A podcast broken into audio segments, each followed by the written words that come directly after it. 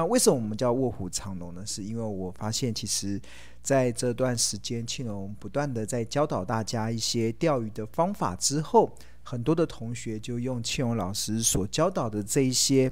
呃钓鱼的方法，钓到了一只又一只、一条又一条的大鱼。我觉得在古海中，其实。我们看到最近的同学很多的回馈文，真的我看的都还蛮开心的。非常多同学用了庆勇老师在过去这段时间不断在教导大家的一种财报分析、计算企业价值的这些方式，透过一些高胜率的一些选股的一些策略，在台股的股海中钓起一条又一条的大鱼。而且这些很多人的绩效表现，确实都是让庆隆老师感到非常的开心。那相信也煞应该也会让很多的市场的其他投资人非常的羡慕。所以我觉得我们这个的节目叫做“卧虎藏龙”，真的是取得非常好，是因为我们这个的这个大家族里面，就是我们这个团体里面，真的卧虎藏龙的高手非常的多。那我觉得还蛮开心的，看到有这么多的同学有这样子的一些回馈，所以大家应该最近应该有注意到，就是我们每一天其实都可以去抛出很多同学的回馈文，那几乎没有一天是重复的，那每天都抛出两到三则。这其实为什么会有这么多的回馈文会如雪片般的这样子飞进来？我觉得很大的关键其实就是大家在。股票市场中找到了信心，我觉得这是一个呃一个非常重要的突破了。因为我觉得现在的市场啊，真的呃，尤其是现在台股的市场，已经是处于这种资讯爆炸的年代。在资讯爆炸的一个时代中啊，其实我们已经不缺资讯了，但是我们缺的是什么？我们缺的是有用的资讯。那很多的资讯，甚至在网络媒体，甚至在电视媒体。其实对庆荣来讲，我看到的时候，我真的都有点哭笑不得，因为真的是很多似是而非的这些资讯充斥在台股的市场中，那也让非常多的投资人在听到了这些似是而非或者是一些错误的这些投资的资讯的时候，会发现自己在股海的拼搏，在股市的拼搏中是格外的辛苦。那在这个辛苦的过程中，其实我觉得我会想要在每个礼拜三。会想要在我的 YouTube 的这个 YT 的这个频道，还有在投资家日报，还有标股基因 FB 的这个粉砖开这个直播，其实就是希望能够帮大家解读啦，我觉得真的是要解读，把这些市场过度这些错误的资讯，过度这些我觉得似是而非的资讯，都能够慢慢的排解掉，让你回归到股票投资最根本的。最正本清源的一个之道，就是 focus 在企业价值上。那谈到最近市场的这种似是而非的这个资讯啊，其实我觉得随着台股最近来到一万七千八、一万，可能接近，再过一阵子可能就会突破万八了。那在这样子的一个行情中啊，其实我最近又开始看到很多似是而非的资讯了，对吧？就是很多的呃。市场的一些分析论点，那不管在一些主流的媒体或者是在网络的媒体中，就开始提出了这种高处不胜寒的这样子的一个论点，提出了可能在年，可能在接下来的一段时间，台股可能就会出现的一个比较他们所看到的一个回档修正的风险。那要请投资人要尽量的去去呃。小心以对，这样子，这是我目前看到。那我听到这样的资讯的时候是，是是有点哭笑不得啦。那其实我还是维持我自己的立场，我尊重那些看空的投资人，我尊重那些看空的这些论点。那我继续赚我的股票，我继续买我的股票，我继续去做我自己的投资的布局，因为。市场有越多这种看空的论点，市场有越多这种保守的氛围，市场有越多这种似是而非的论点的时候，就更加的能够凸显出我所呃我们所这我们这个门派从基本面出发，从价值出发的这个门派它的珍贵之处。呃，首先先来跟大家稍微解释一下啦，就是呃虽然我跟大家有稍微分析了一下，其实从呃十一月份开始，其实我已经庆隆我自己的操作已经没有再买股票，甚至我已经开始在找一些觉得可以获利了结的一个一一个一个一个卖出股票、提高现金比重的这样子的一个契机。但是我长期以来啦，其实我对于整个呃，台股的部位，台退位台股的部位，其实都还是还持有蛮大的哦。就是即使呃，很多人问我，其实我算是在呃市场中，其实是呃，应该说是不不不能不一定说实战派啊。确实是我本身是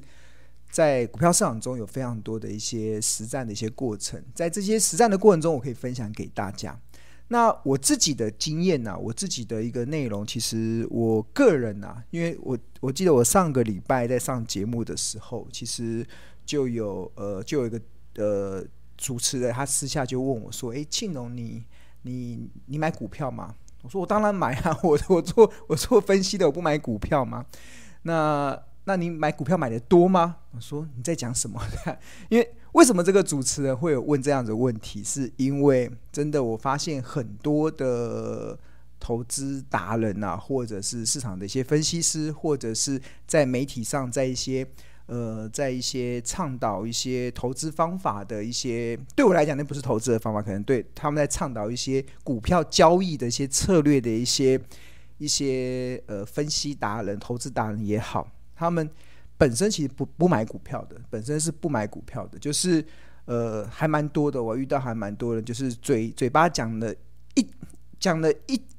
讲了一嘴的好股票，但是自己从来不买股票，自己不买股票。那当然他们有很多理由啦，说什么我们这么忙没有时间做股票啊，我们可能没有什么，我们觉得怎么可能就一堆理由啦，对啊。那对我来讲，那个其实是还蛮没有说服力的啦，就是。呃，所以，但是我们在在我们这个市场中，我在这个行业已经这么多年了。其实我确实看到了很多的，呃，尤其是现在更明显，就是很多的这些投资达人，或者是分析师，或者是分析论点的人，他们本身是不买股票的，他们反而焦点在怎么去说出一一口的好股票的，而不是透过实战的过程中去验证他们的论点。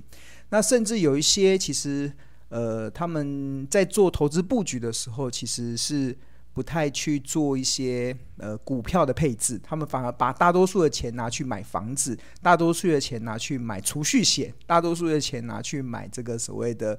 呃放在定存，对啊，这是我看到的，有常常听到这样子的讯息，说你不买股票，那那他们做什么？他们说买买股票不会赚的啊，没有没有，他们他们这些人的论点啊，就是买股票其实。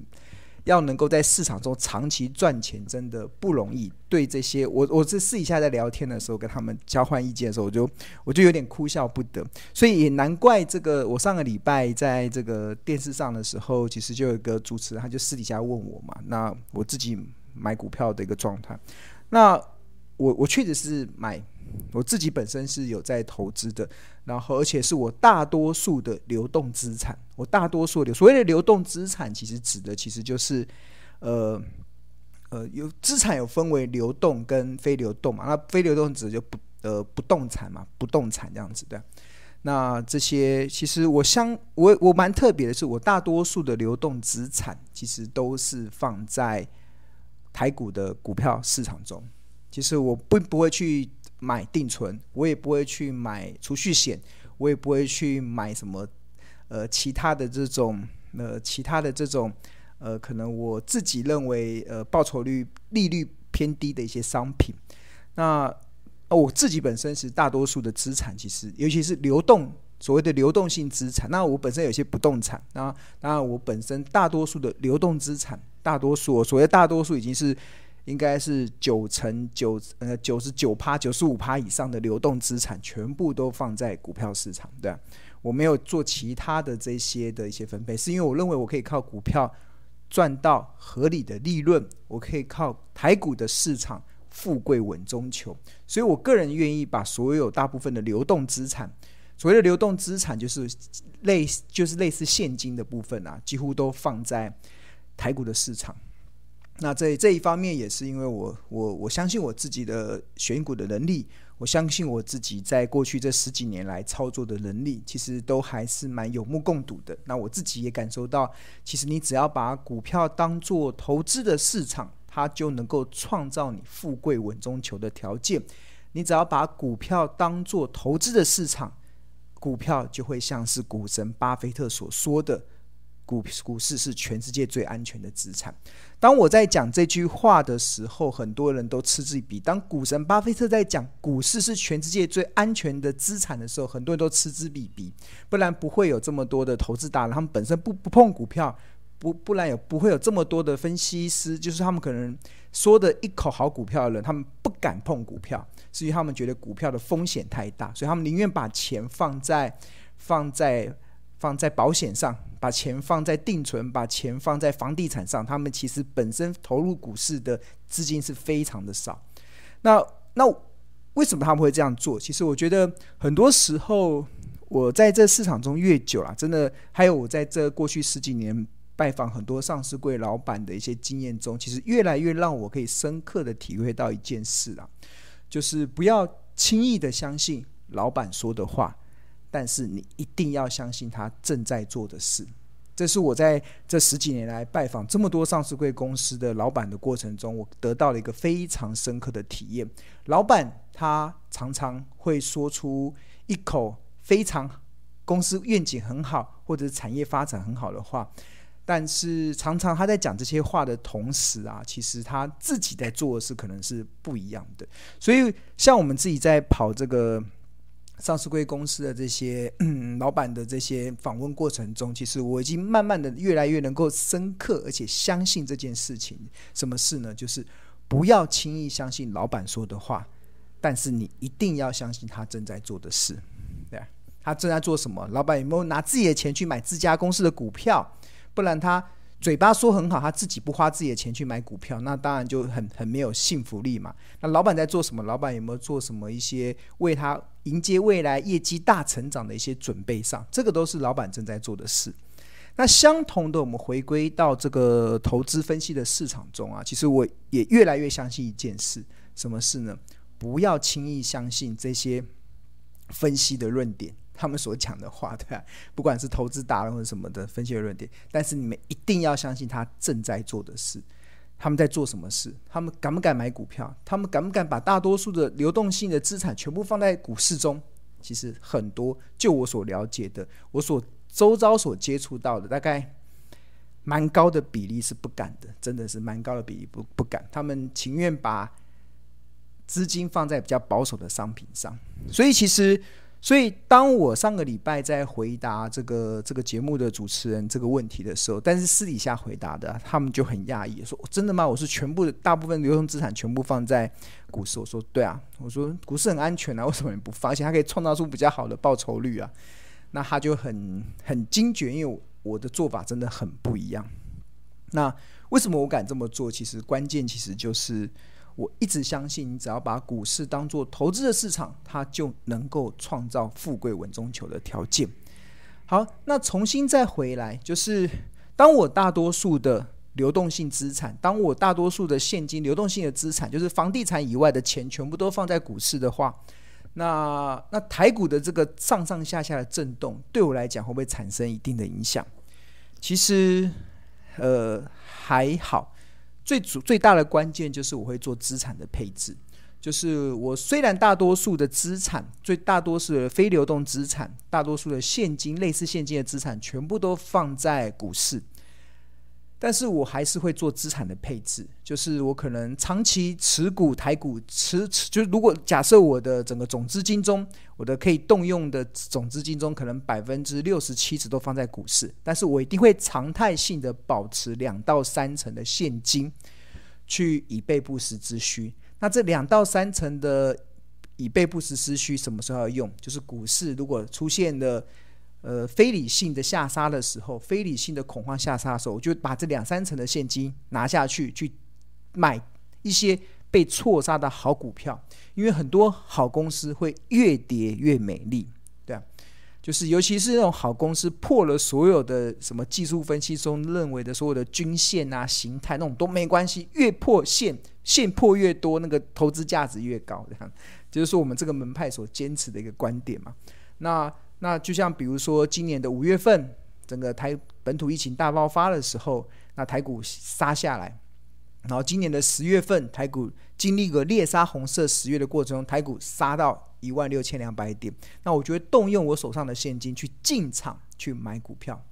在买股票的过程中，呃，弹上来之后，我当然会去调节，因为我，我一定要让我常态性的保持两到三成的这个现金，那以备未来的不时之需啦。那当然，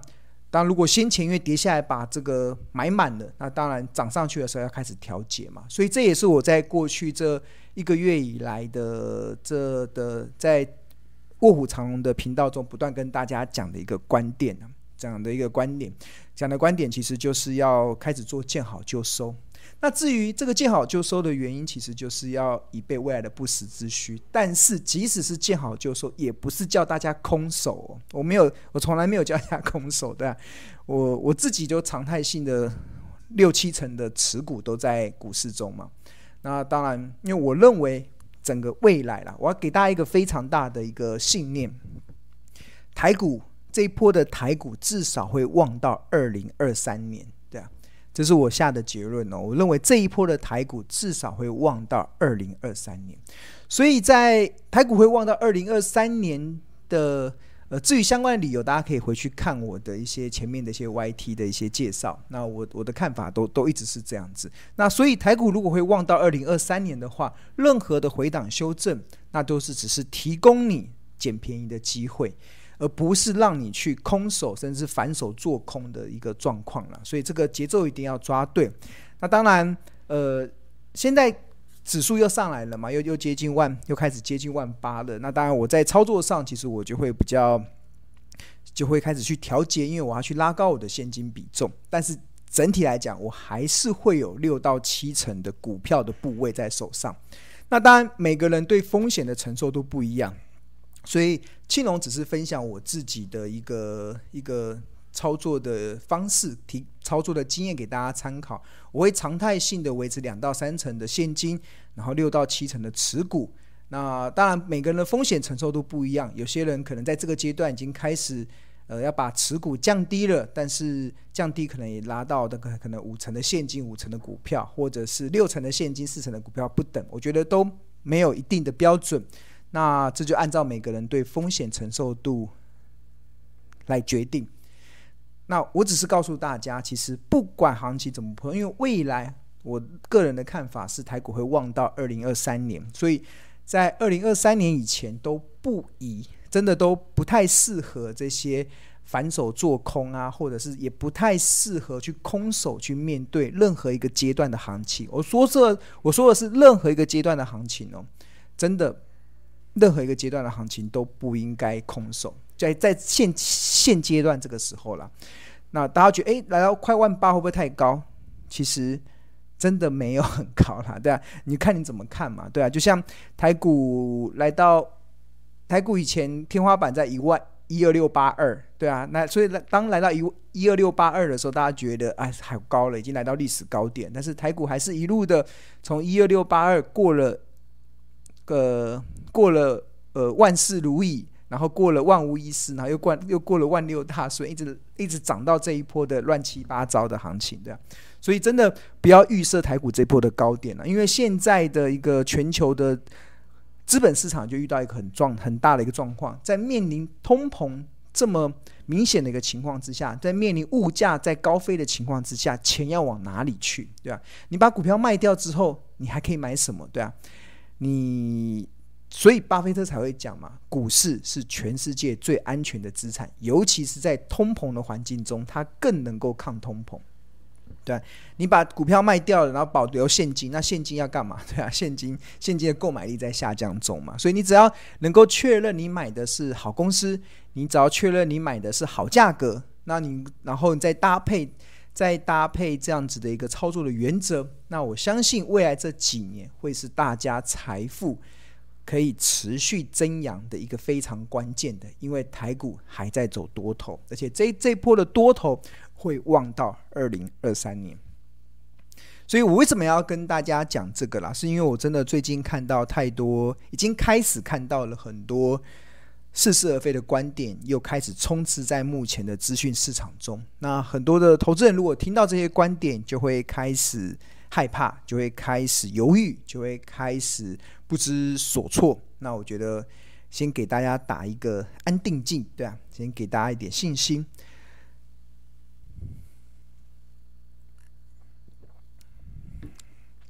因为我因为我最近观察到，就是我们的上线的人数比较少，像目前为止，像到今天，像目前我们这个 YT 的上线人数大概也只有一百七十九亿。大家多多分享哦，帮我多多分享，会越分享会越有钱，让越多人能够看到股市真正的资讯、正确的资讯，他们才不至于在股票市场中最后缴了太多不必要的一些学费。那我为什么会这么说呢？是因为。我看到了这一个礼拜中，其实有蛮多的一些呃订户，蛮多的投资人，他们有回馈一些内容嘛。比如说像这一位，这个是有一位同学的回馈啦，他们就很多，大家就在我们现在我们有群组嘛，我们的用户都有群组，然后就有赖的群组，大家会彼此交换一些经的心经验跟心得。然后就有一位同学就分享说，因为前面很多的同学可能在过去这一段时间的操作的经验不是很好，可能赔了很多钱，然后就分享自己赔钱的经验，然后就会有同学也跳出来说，哎，我也我也我也出现类似的状况，然后就有一位同学他就在他的群就在我们的群组中就分享说，我跟你的遭遇很像，就是什么样很像，可能就是赔了不少钱啊，在过去这这几年，对啊。过去这几年能够赔钱，真的就是可能你的方法必须得做一些调整，不然整个台股在多头的行情中，怎么可能会出现这样的状况？那这位同学他就分享了他在二零二零年的时候赔了两百多万。那为什么会赔这么多钱？是因为他一整年都放空嘛？那为什么他一整年会放空？一定是因为当时的市场充斥着非常多似是而非的观点，告诉告诉看到这些似是而非资讯的投资人。一个错误的判断，他们认为可能台股从此要走空了，所以当然放空可以赚钱嘛。但是在放空过程中，一路都被嘎上去这样。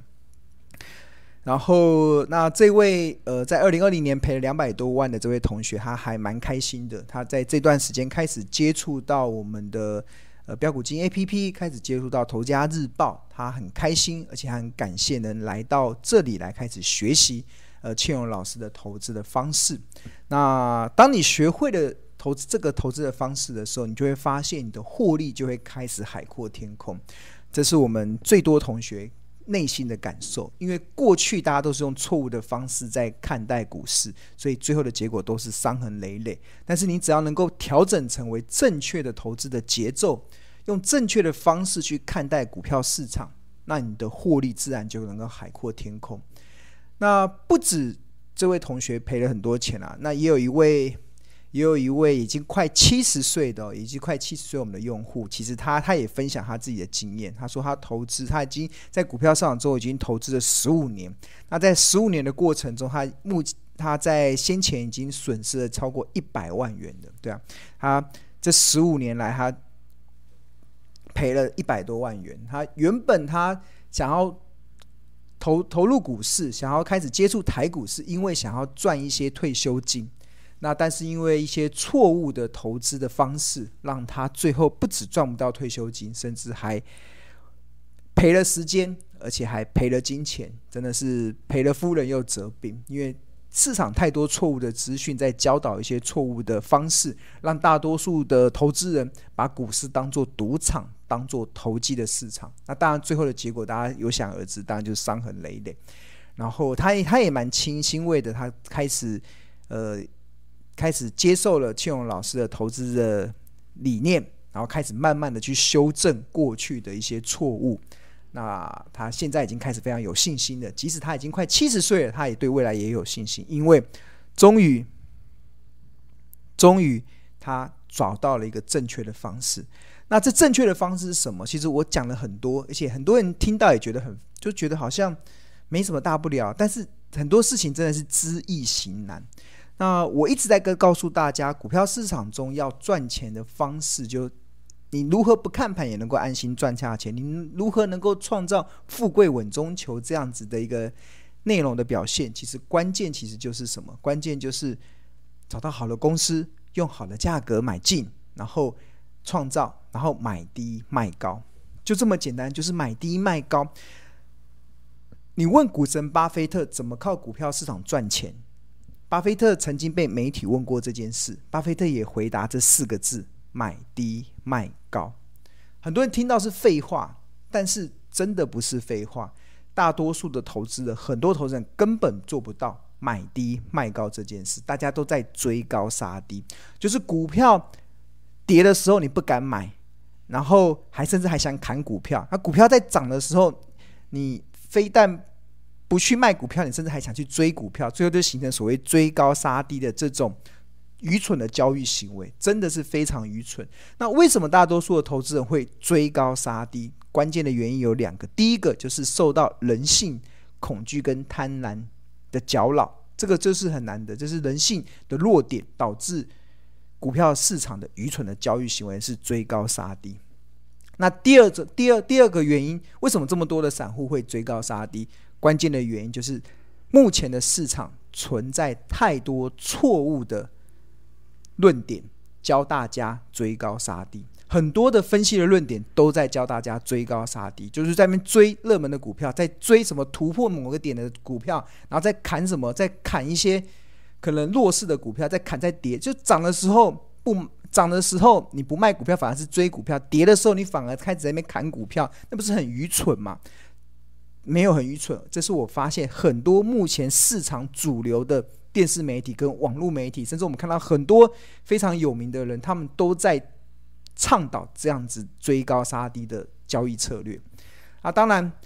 追高杀低能不能够赚钱？当然可以啊！我追高，我卖更高；我杀低，我以后。空更低哇，那那不是还是可以赚钱？但是那那那种的方式，其实它已经违背了人性，它已经违背了。我相信大多数的投资人是做不到。他除非你是一个非常专职在交易的投资人，专职的投资人，你做这种追高杀低的交易策略，你才有办法成为真正的赢家。